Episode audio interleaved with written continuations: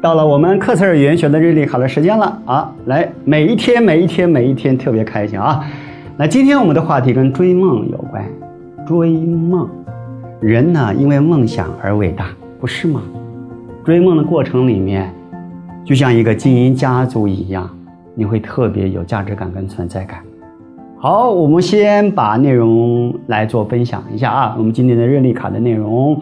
追梦追的是情怀，而不是物件。再来说一次，追梦追的是情怀，而不是物件。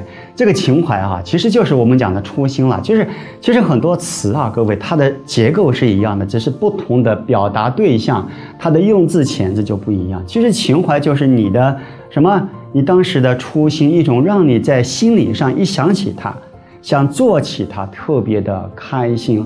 特别的有归属感，所以追梦的过程追的就是当时的初心，当时的那份情怀，而不是物件。如果追的是物件，不是追梦啊，是追目标，这两个完全不同，因为结果完全不一样。我刚才说了，人因追梦而伟大，追梦过程里面会有各种的目标来去做阶段性的完成，但是。你如何阶段性的完成那个心里的底气？最重要的还是那股情怀。所以，当我们的每一个追梦过程里面，假定有十个目标，可能某某个目标到的时候，可能是失败收场的时候，怎么样让你能够继续坚持下去，往前走？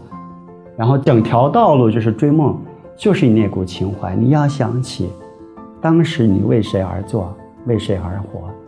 你当时那份喜乐，你要常常拿回来，就有一点类似，当我们在团队的经营里面、家庭经营里面遇到问题困难的时候，我们一定要想起，当时我们彼此最快乐的那个合约的启动跟建立的时候，那一刻，我的感觉还在吗？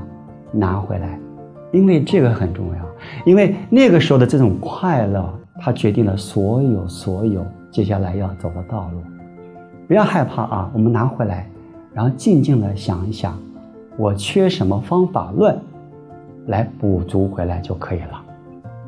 追梦是一条一辈子的道路，追梦过程里面会疗愈人本身自己许多许多你看不开的事情，你解不开的人事关系，会突然让自己对您的家庭。